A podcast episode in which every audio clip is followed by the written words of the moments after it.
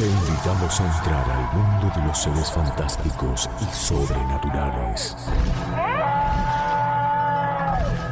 Las criaturas más asombrosas y los misterios irresueltos. Es el momento de la leyenda y el misterio. La columna de Historia de los Enigmas.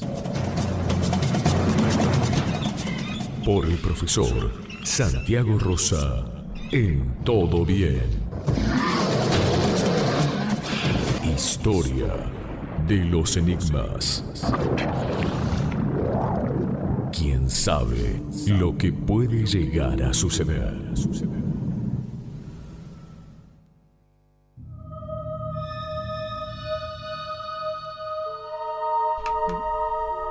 Profe, tráete algo para... Hola, Majo. Ay, nos, nos asustamos, digo, bueno, pasó algo, hay que comunicarse de otra manera. ¿Cómo le va, profe? Hola, Santiago. Estoy muy bien. Estoy hablando desde el más allá. Ah, nosotros desde el más acá. ¿Cómo le va? Sí. Muy bien, muy bien, Majo. Eh, hoy un tema que merece esa, esa voz grave, Claro. esa circunstancia, porque vamos a tocar un tema áspero. Para los oyentes que son impresionantes, que no les gustan las historias de terror, de, de- de aparecidos, eh, le podemos decir que Vayan no que apaguen la radio, pero que, que vayan a barrer el patio Claro. o algo así. Ahí está. Con la Eh, bordeadora. Sí, con la bordeadora. Ahí Bueno, está. quiero saludarla también a, a- a Daisy, a Tincho Gamero y a mi amigo personal, el verdadero, el oficial, el señor Néstor Frappiccini.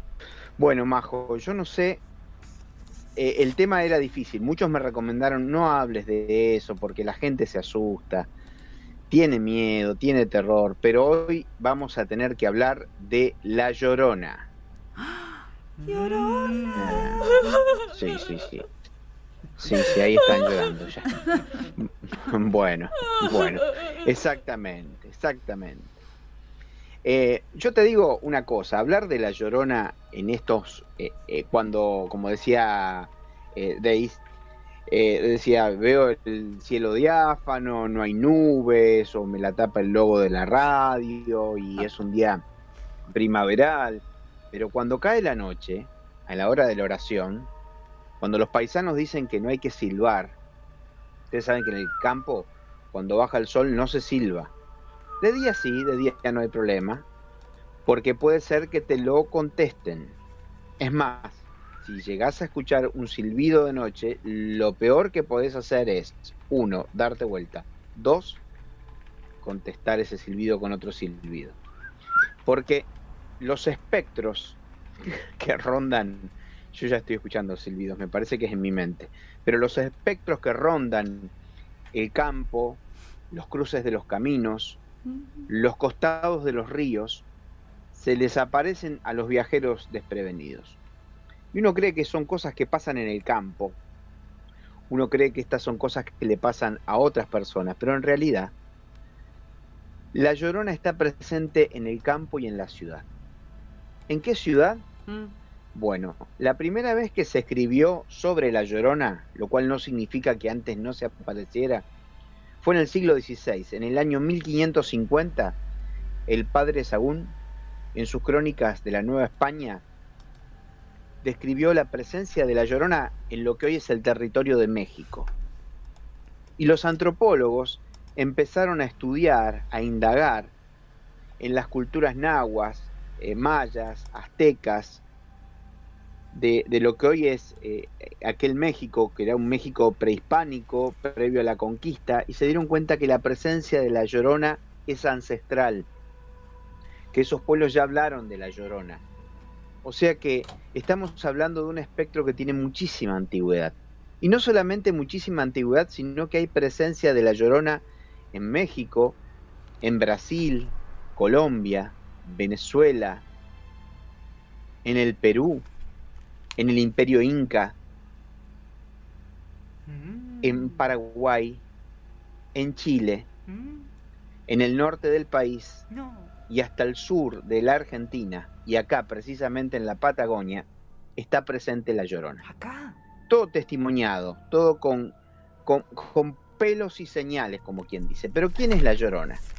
La llorona es la figura de una mujer que dio origen a un montón de películas, a un montón de series, libros, dibujos animados, eh, historias, historietas, canciones. Es una mujer espectral que se aparece dando unos quejidos de alarma, porque uno dirá, Llorona se acerca sollozando, no, no, no, son gritos de dolor y de espanto, gritos que hielan la misma sangre. Y en ese grito ella reclama la presencia de sus hijos. ¿Sí? Yo creo que los que veían el Chavo conocieron la Llorona por el Chavo que Florinda Mesa la representaba y decía, ¿dónde están mis hijos? ¿Dónde están mis hijos? Bueno, en este sentido el pueblo mexicano tiene una tradición mucho más tierna con, la idea de la muerte, con la idea de los muertos mismos, eh, porque ellos consideran que eh, la muerte no es la extinción de la existencia de la persona, sino la extinción de su cuerpo. Ese cuerpo que queda convertido en huesos sigue, sin embargo, conviviendo con aquellos que creen que en el más allá, como yo decía un poco eh, en forma de, broma, porque a veces estos temas tan truculentos hay que ponerle un poco de, humor o de color, porque las leyendas tienen esa, esa ternura. La película Coco es una película fabulosa para presentarles a los chicos la idea de la muerte, sobre todo la idea de la existencia más allá de, la vida. ¿Sí? Porque algunos dicen, hay vida después de la muerte, yo creo que hay vida después de la vida. Eh, porque es una continuidad de esa existencia y es una idea de entender que, como dice la propia película Coco, uno deja de existir cuando lo olvidan. Hay algunos pueblos acá en el norte de la Argentina, los pueblos eh, huichis, eh, mal llamados los tobas, pero eh, que tienen una forma de condena social.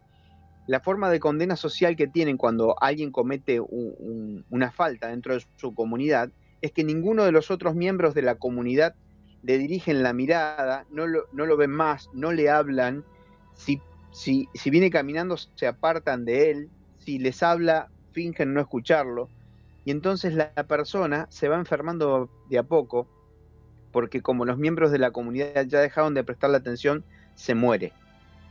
¿eh? Y físicamente pasa eso, esa persona se termina alejando de esa aldea y, se va a un lugar como una especie de exilio y se muere porque los demás lo olvidan, porque nadie lo tiene en su, en su atención. Eso es morirse en vida.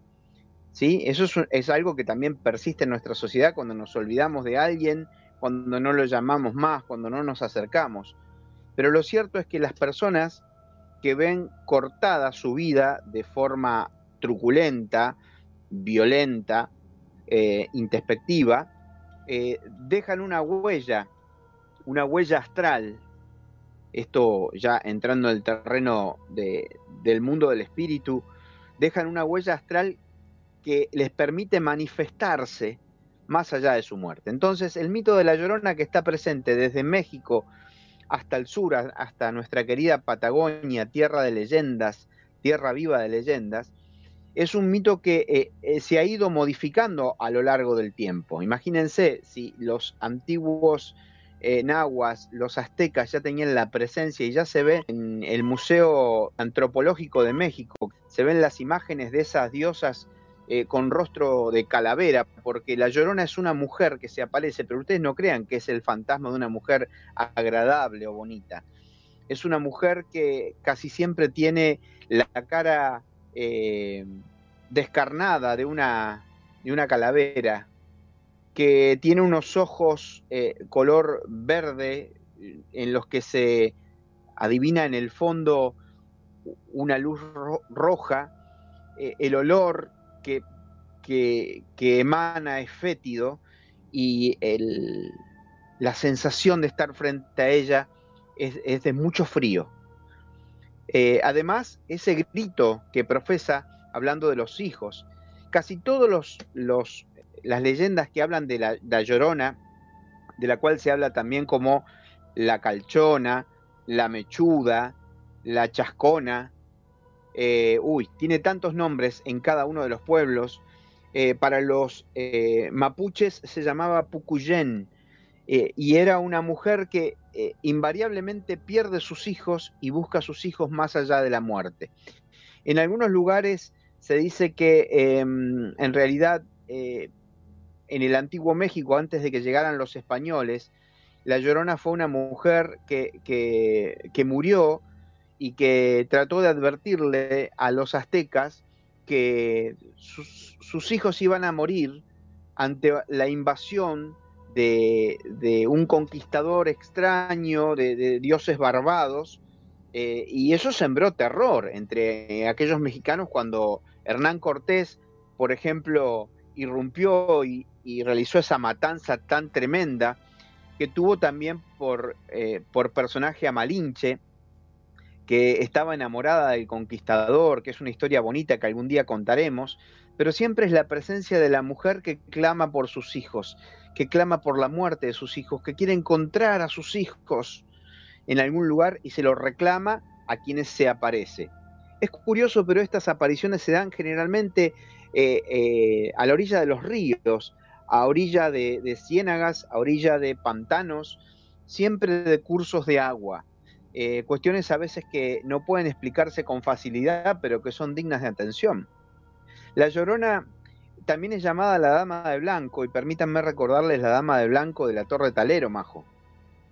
Tan conocida, ¿no? Claro, tal cual. Eh, mm. eh, que está, digamos, cerca de ese río Limay, en aquel predio que es la Zagala, que es una dama que, se presenta con tules mm. blanquecinos.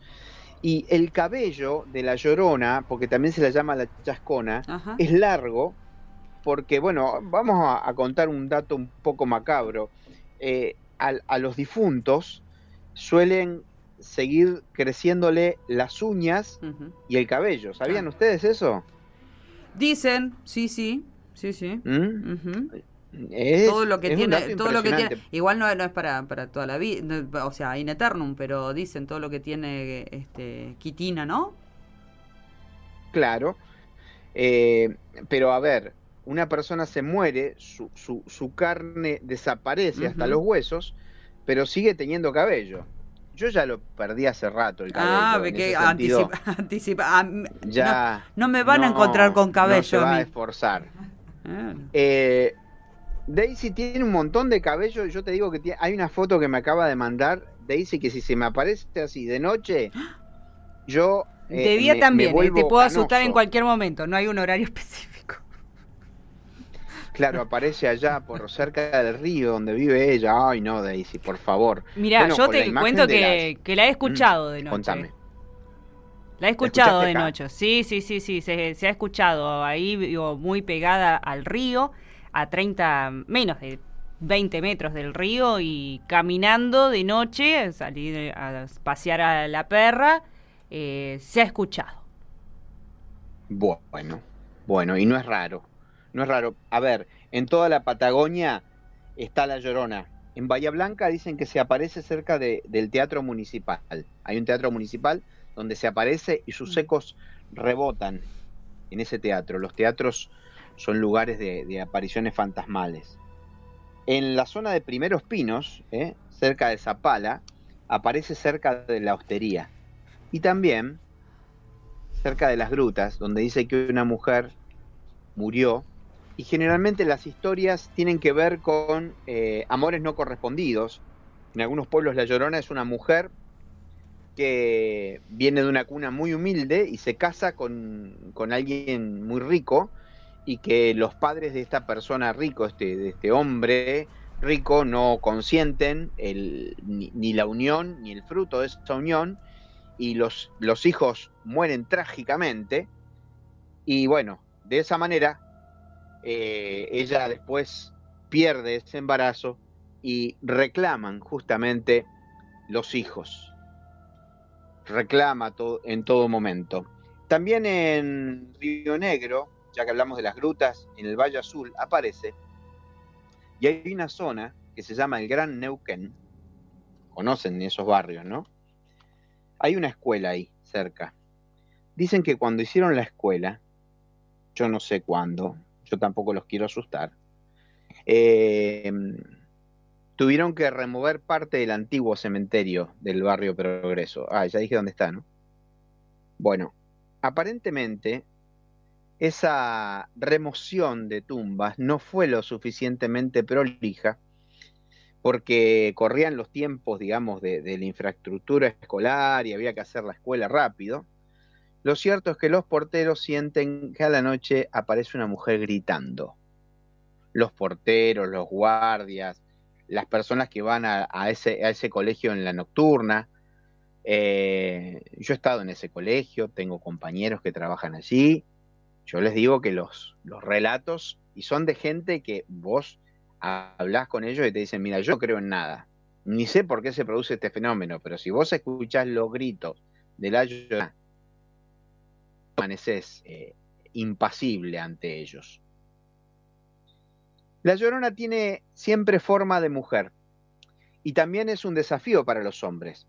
Si bien se lo utilizó muchas veces como eh, para asustar a los niños, para que, para que no salieran en, horas nocturnas, porque eh, a la hora de la siesta se los asustaba con otras cosas. La llorona no aparece de día, aparece de noche, generalmente. Eh, siempre es una mujer. y es curioso porque la mujer, en todas las tradiciones, tiene por su capacidad de dar vida, ella es la que gesta la vida, ella es la que da la vida, también da la muerte. ¿Sí?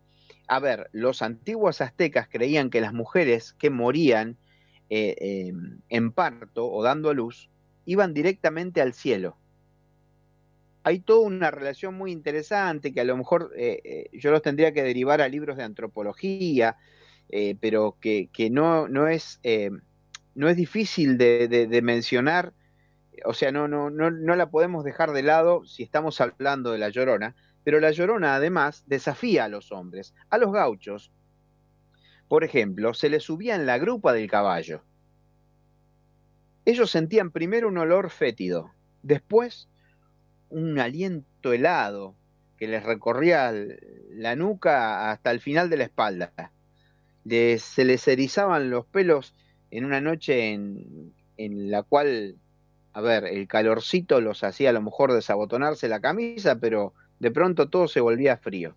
Y sentían como un antebrazo y una mano esquelética les ceñía la cintura. Y no se podían dar vuelta. Si se daban vuelta o salían al galope con el caballo, la llorona se les aparecía a los tres días después. Siempre la visión de la llorona implica un infortunio, ¿no? O sea, presagiaba mala suerte o incluso la misma muerte. Pero en el norte neuquino, en la zona de Andacoyo, de Chosmalal, donde también se aparece la llorona, señalaba algunos lugares llamados como entierros.